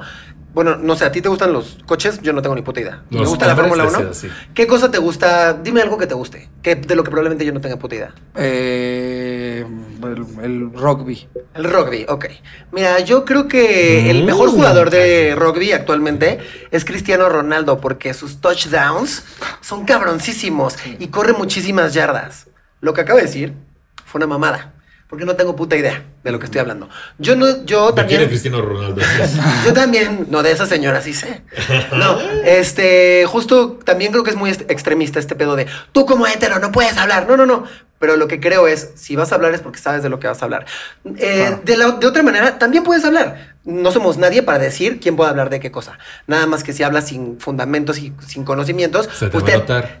Ajá, y te atienes Claro. a que la banda se va a emputar y te va a hacer saber que te la estás mamando, ¿no? Entiendo, me gustó esa comparación porque me quedó claro, güey, que a veces yo también, a veces puedo incurrir en dar una opinión sobre algo que no conozco, güey. O sea, por ejemplo, yo en cuestiones políticas yo me mantengo muy al margen, güey. Sí. O sea, de repente si sale un escándalo como que se cayó la línea 12, pues me da mucho coraje y pongo Claro. algo. Pero me, me declaro eh, desconocedor, o sea, no soy alguien letrado sobre la política y pues trato de mantenerme al margen porque no entiendo muchas cosas, ¿no? Ujú. Para eso está Freddy y el chaparro, te decía, así ya cualquier cosa. No, y sí puedes opinar, nada más que pues si dices algo eh, que es que... Y de nuevo con lo de las consecuencias. Exacto. Sí puedes opinar. Sí puedes. Pero en una de esas, y el presidente pone tu tuit en la mañanera, güey, y toda la gente que lo apoye se va a ir a acribillarte, güey. Hasta amenazas de muerte por tener una opinión, güey. Cierto. Porque en el momento en el que ven que más personas que tienen la misma foto de perfil que ellos en Twitter están atacando a alguien sin saber, dicen, ah, pues esa sí esa persona. ¿No te pasa que cada que nos ataca alguien por cuestión homofóbica siempre tienen en la foto de perfil un crucifijo, una virgen? Ah, sí, sí, sí. Es muy común. Que eso es como de, pues esto de, yo creo que Jesucristo estaría este, muy decepcionado de que no estás amando al prójimo. Y estás en Twitter y es pecado, ¿no? Yo con No, o sea- Por último, hablemos de nueve ideas de la comedia incorrecta. Uno, por su naturaleza de, no, disruptiva, que no sé qué es eso, pero tú me vas a decir que es disruptiva. Pues que está rompiendo con la norma o con lo hegemónico. Exacto. Por su na- naturaleza de romper con la norma o lo hegemónico, la comedia No. tiene que confrontar, romper, enfrentar. Debe ser altanera, provocadora y creadora de conciencia. El humor tiene licencias que ningún otro género posee. Crea empatía, pero también es amenazante, desestabilizador. Y esa tiene que ser su función en la sociedad, sacar al espectador de la zona de confort, incomodar para replantear. Esa es la primera. La segunda, la comedia no tiene, que, no tiene por qué ser profunda, pero cuestiona siempre. Enfrenta y te enfrenta con tus miedos, angustias, juicios y prejuicios. No se puede radicalizar una postura, pero debe replantearse desde lo políticamente incorrecto como un zumbido en la conciencia para salir y ver. No puede quedarse en un juicio fácil y evidente. Debe explorar más allá. La comedia tiene que animarse y no puede tener miedo a enfrentar las cuestiones que rompen con esquemas impuestos. Debe montar tanto las miserias como las abundancias, quitarlas de su entorno natural y animarse a exponerlas a ámbitos diferentes que obliguen a la observación y el cuestionamiento. Muchas veces obligamos a esa observación y cuestionamiento al público, güey, y ni cuenta se dan. Entonces creo que sigue siendo una herramienta muy válida para justo que haya una evolución. Claro. Luego, tres, un comediante tiene un arma en sus palabras. Muy cierto, güey. 100%. Tenemos un arma, te decía, yo tengo una, ajá, ¿qué te decía? yo tengo una resortera.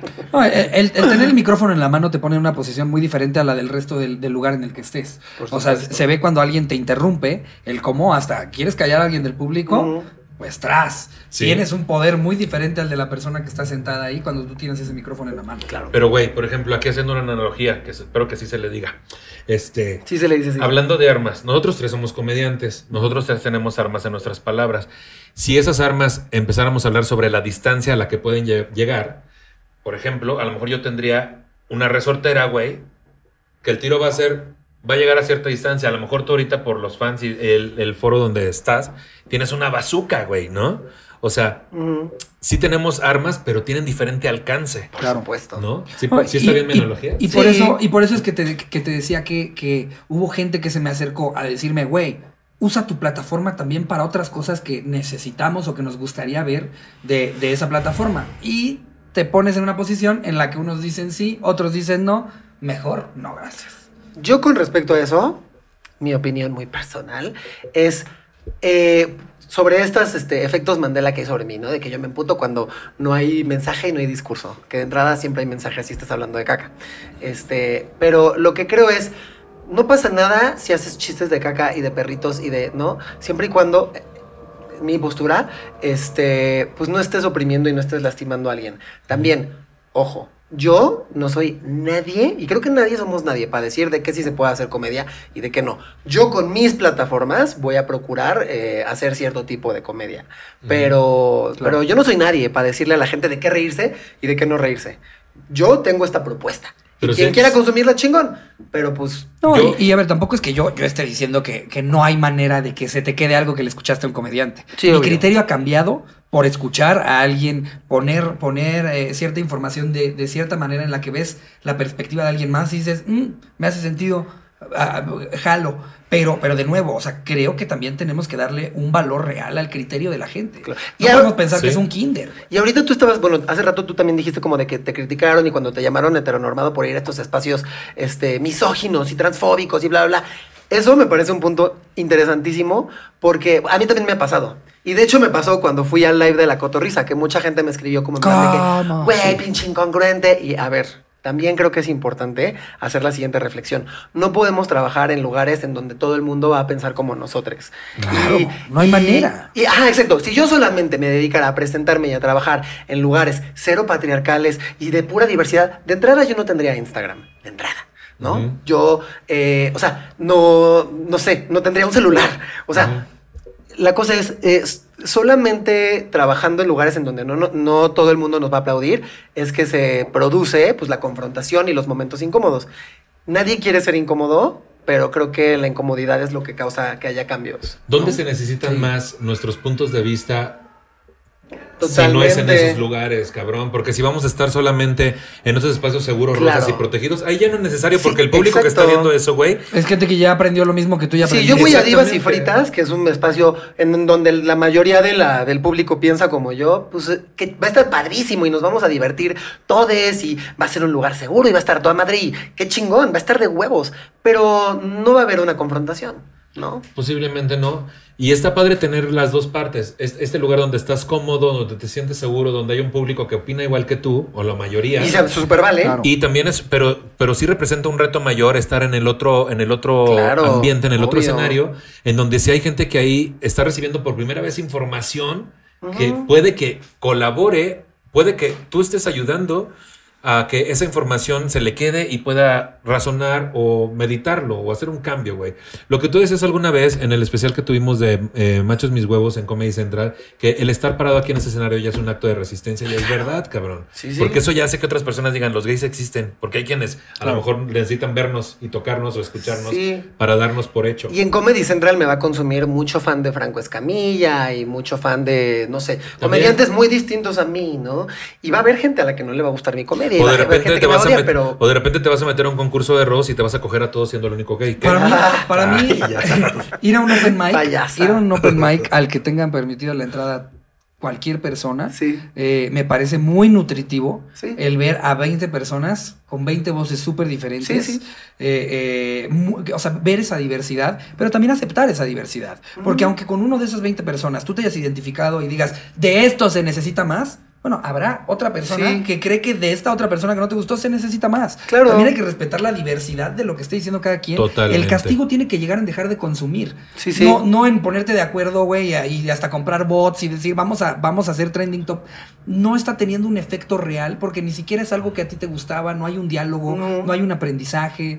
eh, eh, y, No hay un espacio para el diálogo, ¿no? Claro. Me gusta el, el enfoque en dejar de consumir, que al final puede ser un, un complot o un, ¿cómo se le llama? Este, cuando quieres tirar algo, un este. ¿Boicot? Un boicot, ¿no? Me gusta más y me parece incluso más sano dentro de lo insano que puede ser dejar de consumir en vez de tratar de destruir, güey. Claro, o Creo sea, que esa podría pasó ser la ahora con, línea. con Rappi, por ejemplo, que hubo una publicidad en la que salió Chumel Torres Oh, sí. y un chingo de gente hizo un boicot de si sale Chumel y grabando cómo desinstalaban la aplicación. Una cosa es, de- es eso y decirles yo por esta decisión Eso. ya no los voy a consumir y otra es, es decir, Rappi clasista. No, a ver, le estás, le estás poniendo tus ideas por, por haber visto, vi- visto a alguien asociado ya en, en la boca de Rappi, como si Rappi está diciendo como, como si se hiciera responsable de todo lo que ha dicho en toda su carrera Chumel Torres. Y de nuevo, o sea, este pedo, justo, a ver, ¿qué sirve más? Que yo, digamos, no sé, voy a poner un ejemplo, no tengo puta idea, ¿no? Yo como fan de la cotorriza te diga, güey, la neta en este episodio dijiste algo súper racista y eso no me pareció y al chile, pues, este, no me gustó y creo que es por esto y esto y esto. O que yo te diga, hijo de tu puta verga, ¿qué, qué va a surtir más efecto en ti? Claro. Pues la primera persona que abre un espacio para el diálogo, ¿no? Y que te dice, güey, la neta, me lastimó esto que dijiste por esto y esto, esto. O sea, Pero aquí está la diferencia. Ese acercamiento de una cuestión desde, el, desde un lado amoroso, güey, y empático, entendiendo que Ricardo tiene sus puntos de vista y tú los tuyos porque han vivido cosas diferentes y tienen diferentes privilegios y diferentes escasez y todo lo, todo lo demás, ¿no? Que no sé cómo decirlo. Pero el asunto es, este acercamiento desde lo amoroso es privado. Es privado. Sí, y sí. entonces la diferencia es que cuando esta gente lo hace público, como hacer un boicot contra Rappi y apoyar ese punto de vista y usar el hashtag, ya en esa cuestión de hacerlo público está saciar un poco su necesidad de mostrarse como Sí, la estrellita, superior. pónganme la estrellita en la frente. estrellita. Si tú te la acercas en privado a él, güey, Obvio. no vas a recibir esa validación, más que la propia o incluso la de Sí, hay Ricardo. mucha gente que, sol- que- banda que solamente va por, por eso, por el premio. Claro, por supuesto, y obvio, ahí está. por eso. Ahora, en esta cuestión de los puntos que estamos viendo sobre las nueve ideas de la comedia incorrecta, ¿cuáles serían los límites establecidos? Esto lo genera cada comediante y tiene que ver con más, tiene que ver más con sus juicios de valores autogenerados. Hay que ser valientes para decir las cosas y más valientes para sostenerlas.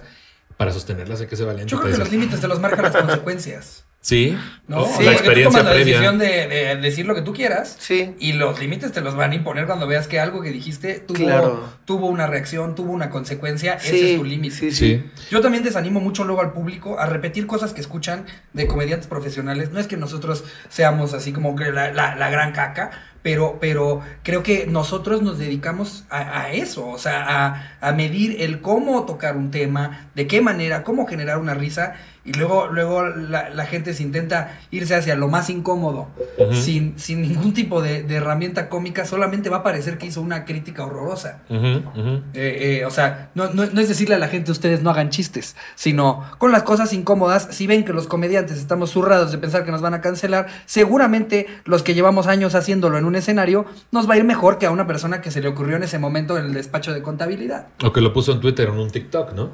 Aquí la número 5. Hay temas que no se pueden tocar. En general nos gusta reírnos de aquello que nos compete superficialmente, porque cuando realmente nos toca de cerca tenemos la piel muy fina. Nos reímos de lo que nos identifica de manera superficial, pero cuando ahondamos más en temas sensibles como religión, discapacidad, pobreza o muerte, nos confronta dentro de nuestros límites morales. Esto tiene que ver con toda una serie de enseñanzas que nos inculcaron nuestros padres. Es casi imposible escapar y mantener una mirada objetiva para entender que nadie te va a castigar por enfrentarla con una sonrisa, ya que generalmente es un llamado de atención para que cambiemos ese enfoque heredado por algún tipo de replanteamiento nuevo, viendo todo como el y el vecino de la casa de enfrente, a quien le da cierto placer ver lo que le sucede al vecino que le está yendo más culero, ¿no?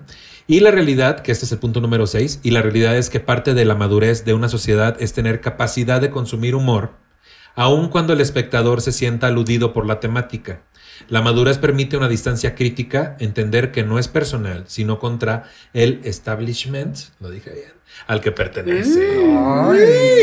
Número 7.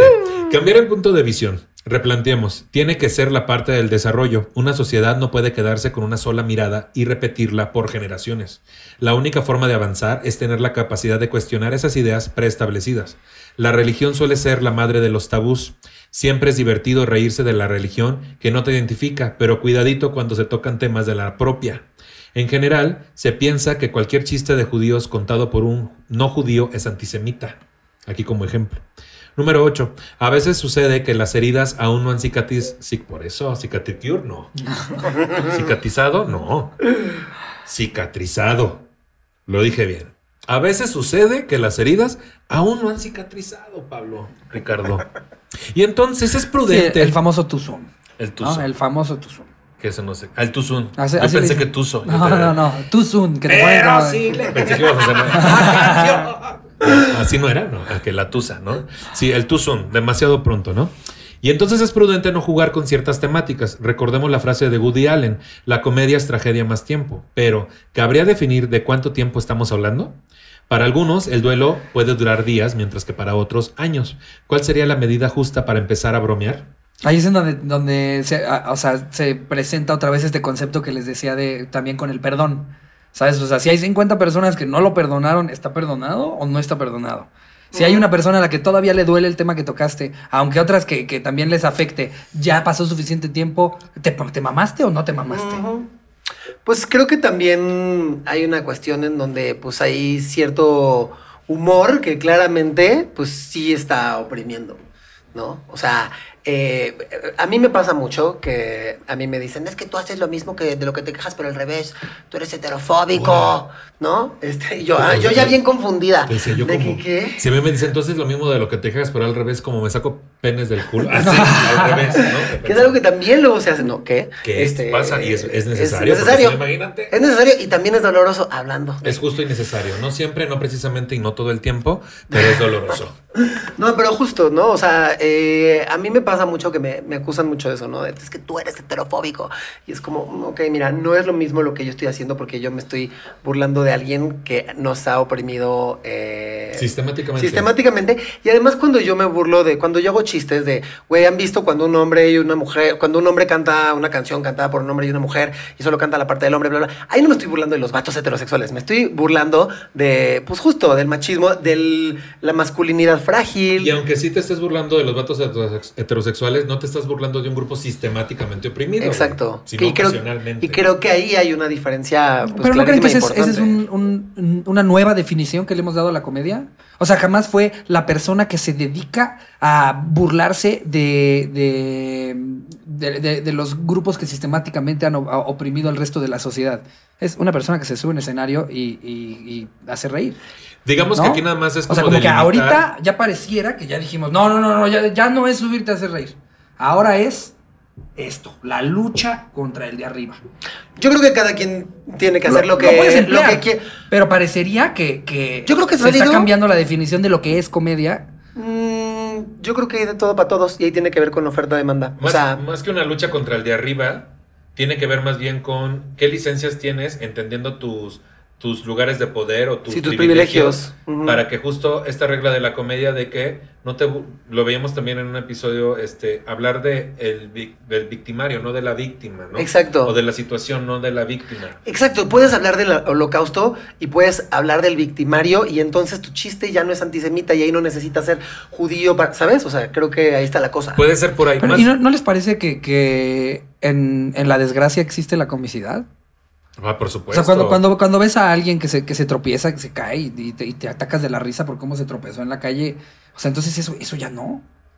Eso ya no, porque esa persona sufrió, porque es, el, vic- porque, porque es la víctima. Pero es la base de ese momento. eh, pero- pero- ya no te ríes del señor. Pero es, es raro, güey, porque justo la comedia, la base principal de la teoría de la risa es la superioridad, güey. Que Y además- regularmente te ríes porque eh, te, te consideras un ser superior. Claro, dices, yo no soy el pendejo que se Pero cayó. además, Exacto. la gente que se cae no es un grupo vulnerado. O sea, no es así como de hay que hablar de los derechos Ah, buen de la punto. gente que se cae, porque la gente que se cae los matan por caerse. No es lo mismo.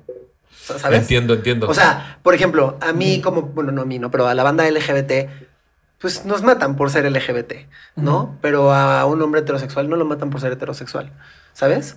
O no una es el persona...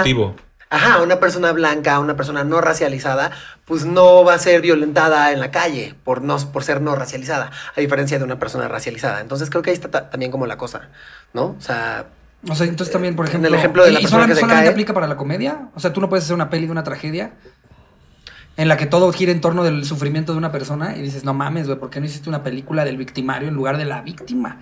Vimos sufrir muchísimo a esta persona en el cine. O sea, ¿por qué a la comedia le están dando esta responsabilidad de, no, te toca a ti?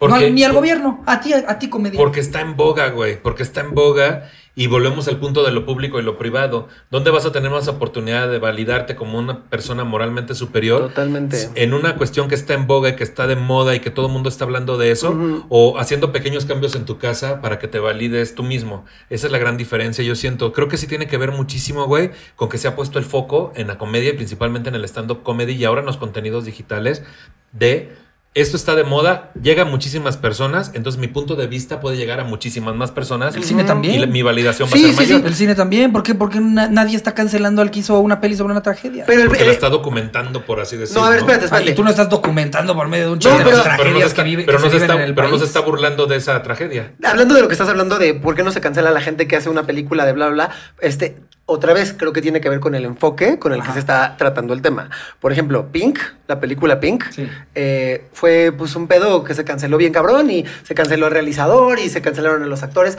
porque el enfoque de esta película y el discurso era claramente homofóbico, que es muy distinto a que si yo hago una película sobre, este, no sé, Pero si, fuera o sobre... pero si fuera homofóbica, Yuri lo hubiera recomendado. Ay, sí que no. Si fuera homofóbica, podría haber ido a la más draga. Ay, si yo fuera homofóbica, podría basar este joto. Sí, sí, sí. Podría tener Esa empleados guárdensela jotos. para los verdadazos. ¿no? Ay, mira, ahorita, ahorita.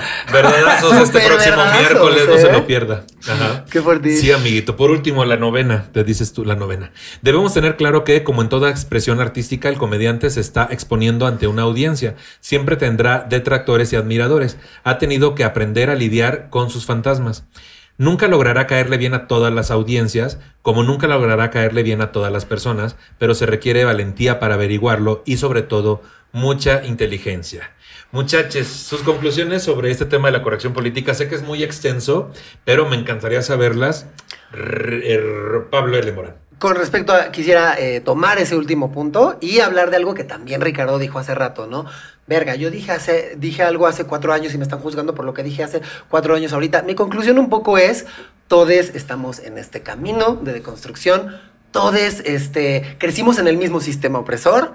Eh, yo lo digo, y siempre lo he dicho públicamente, abiertamente, y ustedes lo saben porque ustedes conocen mi comedia desde el principio. Mi comedia no siempre ha sido lo que es ahora. Y mis posturas no han sido siempre las que, han sido, las que son ahora, ¿no? Han pasado por varios procesos. Desde ser bien políticamente incorrectas y retrógradas, hasta también ser, y lo, lo admito, también he llegado a ser muy tajante y muy, tú estás mal y te voy a cancelar, hasta un punto en donde ya no creo en el punitivismo. Yo tengo muy claras mis posturas, pero creo que el punitivismo no es el camino. Como estábamos diciendo y tomando este, y a a partir de este último punto, pues sí, todo el mundo está aprendiendo y nadie es la misma persona que éramos hace cuatro años, hace tres meses, definitivamente. Y también me gustaría recordarles que pues todos somos muchas cosas. No somos nada más una cosa o no somos nada más otra, ¿no? Este, no sé, Ricardo puede tener posturas con las que yo no estoy de acuerdo, pero eso no necesariamente también sería muy arrogante de mi parte decir que como este güey piensa distinto a mí es un pendejo. Este, y eh, no sé, pues hay como muchas aristas. Somos muchas cosas, ¿no? Somos muchas cosas. Somos muchas cosas. Y también en ese sentido, por ejemplo, yo que tengo estas posturas pues tan claras y soy tan vocal, eh, muchas veces es como, tú la cagaste, tú dijiste que eras buenísimo y que eras un ángel. Y es como, "Mm, chica, no. O sea, yo también puedo ser un culero y trabajaré para ya no serlo si me lo señalas y lo veo, ¿no? Pero, ¿sabes? Como nadie está exento de no ser un culero y pues ya, nada, eso. Todos somos muchas cosas y nadie está exento de ser un culero. Y me guardo entonces para mi conclusión algo que- con lo que dijiste ahorita, ¿no? Yo me entendí, sí, me entendí. Sí, sí me entendiste tú, ¿no? Yo creo que sí. Ahorita- creo que yo no sé si tú te entendiste. Es que Pero lo que, nosotros quiero, ya. lo que quiero decir es que nadie está exento de ser un culero, güey. No importa cuál Sí, es sí, tu preferencia obvio. sexual, ni tu identidad. Y ni- vas a ver que la comedia nada. en el futuro, o sea, ahorita yo tengo chistes que son muy aplaudidos por la bandita progre. Muy probablemente varios de esos chistes en cinco años, eh, pues tengamos otra conciencia, porque creo que también, pues la conciencia va avanzando. desactualizado y va a haber habido mucho, mucho aprendizaje en ese camino en el que dices, o sea, qué, qué estupidez asumir que, que con el, que, que el tiempo no conlleva aprendizaje. Por supuesto, ahorita, por ejemplo, está súper normalizado y lo vemos como algo pues, que no está, que no es incorrecto, entre hombres gays llamarnos jotos o jota, porque es un pedo de, güey, esto es un pedo reapropiativo, Claro. ¿no? Sí, como la ¿Qué? palabra con N en Estados Unidos. Ajá, Pero exactamente. tal vez después ya no va a ser así. Exactamente. Chance en 10 años, el discurso avanza a tal, eh, eh, a tal lugar en donde nos damos cuenta que eso también ya hegemoniza y solamente bla, bla, las cartas. Sí. O sea, Sí, y mi punto era de que el, el ser hom- el que el ser parte de un grupo sistemáticamente discriminado, como ser indígena, ser negro, ser mujer, ser gay, ser trans, etcétera, no te exenta de ser un hijo de la chingada. obvio. pisapo. Ese es el punto. Obvio. Sí, Yo intentando sí, colgarme de ah. ¿no? No. Agarré. Y no te hace entender las opresiones de otros grupos también, ¿no? También. Creo no que es hace- importante. Sí, no por ser parte de una minoría vas a entender lo que sufre otra minoría Por tampoco, supuesto. ¿no? Sí. ¿Cuáles serían tus conclusiones, Ricardo? La mía, yo, yo creo que ante esta ol- oleada de, discusión, conocimiento y mucha actividad con respecto a, la- lo eh, políticamente correcto, es importante promover el criterio propio. No sean borregos, no, no se sumen a algo que no comprenden o que no entienden nada más porque vieron que alguien más lo hizo. Tengan criterio propio y con ese mismo criterio yo creo que, que el dejar de consumir las cosas que no les gustan va a tener un impacto mucho más fuerte que el solamente salir a gritar porque hasta están haciendo publicidad.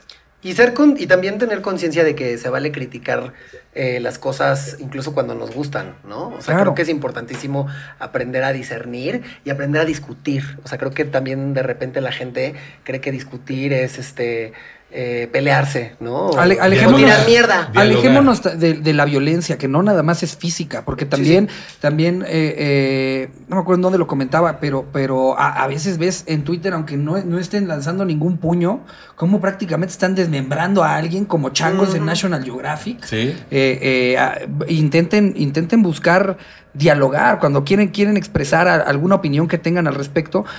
Cuestionenselo, eh, cuestionense el, el cómo, cómo creen que sea la manera más efectiva de comunicarlo para que lo entienda el otro y no nada más empezar pues como que esta violencia verbal que, que ves desde las 6 de la mañana hasta que te vas a dormir en todas las plataformas. Y basándome en eso también un poco, Ricardo, mi conclusión también, ah, sumado a lo que dije de que nada nos exenta de ser un hijo de la chingada, ¿no? O ser una hija de la chingada. En esta parte de si tú estás intentando corregir o hacerle saber a alguien el dolor que provocó o lo incorrecto que fue, hay una fórmula muy sencilla. No practiques la misma agresión que sentiste hacia tu persona, porque entonces estás repitiendo el mismo patrón que ha hecho que este sistema te oprima a ti también. Claro. Y pues bueno, por último quiero agradecerles por estar en este episodio. Con todo gusto. ¿Dónde les puede seguir la gente, Pablo Lemorán? ¿Qué andas haciendo? ¿Dónde te siguen? Eh, estoy en todos lados como arroba Pablo L. Morán. Ahí estoy publicitando todos los shows que tengo. No sé cuándo sale esto. Pronto, muy pronto. Bueno, pues también pronto sale la tercera temporada de Teli, que es el podcast que tengo con Raúl Jiménez, es donde hablamos de representación en la televisión, hablamos este, de medios en general, pero sobre todo de la tele. Y pues está muy chido y jajaja, jijiji. sí que sí, muchas Y gracias. pues nada, estén al pendiente porque vienen muchas cosas en muchas Se vienen plataformas. cosas grandes. Se vienen cosas grandes. Pues sí, donde no, no, les sale. puedo contar, Donde pero- no sale mi carita, pero sí produje yo. Entonces, OnlyFans pues, vas a tener, te decía. No, pues ahí cositas en varias plataformas. Claro que sí. Mil gracias por estar aquí. No, a ustedes, a ustedes, qué chingón. Y nada, qué chingón que podamos justo, o sea, abrir espacio para el diálogo. Creo güey. que, creo que fue un fantástico ejemplo de qué es lo que tenemos que, que intentar buscar eh, a nivel personal y a nivel digital, de, de, pues, conversar y entender los puntos de vista de los demás. Sí, amigo. ¿Dónde te puede seguir la gente? ¿Qué Como Ricardo haciendo? me dijo en todas las redes sociales, menos TikTok, que me la hackearon. Ahí ya estoy como Ricardo, ya no me dijo. Wow. Ricardo ya no me dijo. En TikTok. Ajá. Y en Mi- todo lo demás, Ricardo me dijo. Muchas gracias por estar acá también, Con cabrón. todo gusto, amigo. Se les quiere mucho, de verdad me siento muy contento de ver a dónde han llevado sus carreras. Este, yo que los vi cuando eran de este tamaño. no, o sea, evidentemente. Me este, encanta que ya hay tías del stand-up. ¿no? Ajá, soy- uy, yo sí, me sí, sí, acuerdo. una. Yo soy ¿No una. Yo soy tía del drag, yo soy tía del drag. O sea, como que ahora veo drags en la más draga y es como, yo me acuerdo de ella en la primera, yo en la carrera drag. ella. No, en la carrera drag, ¿te acuerdas? Cuando en Teatro Garibaldi. Así En te Teatro decía. Garibaldi, No. yo vi a la paper con Nacer y todo. De verdad me da, me da mucho gusto verles, este, convivir con ustedes, porque les quiero mucho y me da mucho orgullo Igualmente. también ver a dónde han llegado. Y mil gracias por estar aquí en este episodio. También quiero agradecer a, a Román y a Liz, que son los productores de, este, de esta tercera temporada. Y pues también, este. A mí me pueden seguir en redes sociales como Nicho Peñavera. Este episodio está disponible en mi canal de YouTube, Nicho Peñavera, y en todas las plataformas de podcast como Temas de Nicho. Compártalo para que lleguemos a más personas. Y por último, si usted se siente ofendido por el tratamiento que le hemos dado al tema y tiene un montón de sugerencias sobre cómo hacer este programa de forma correcta, le sugerimos dos cosas. Una, no nos escuche. Y dos, produzca si uno se le estuvo di y di. Adiós, amiguitos. Bye. Sí que sí, te decía, bueno, les voy a corregir políticamente unas cosas que dije. Cualquier cosa.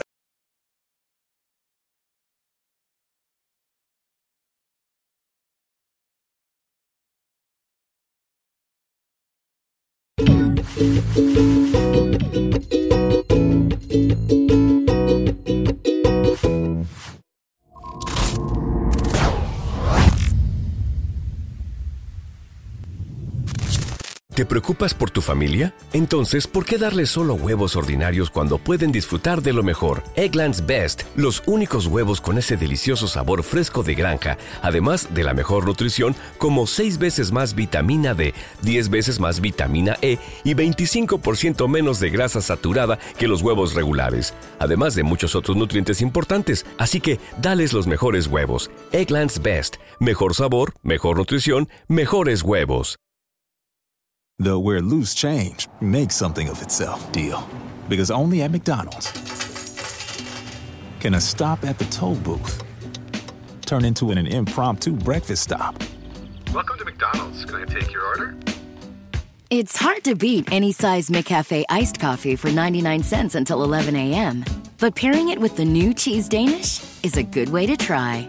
Price and participation may vary, cannot be combined with any other offer. Ba-da-ba-ba-ba.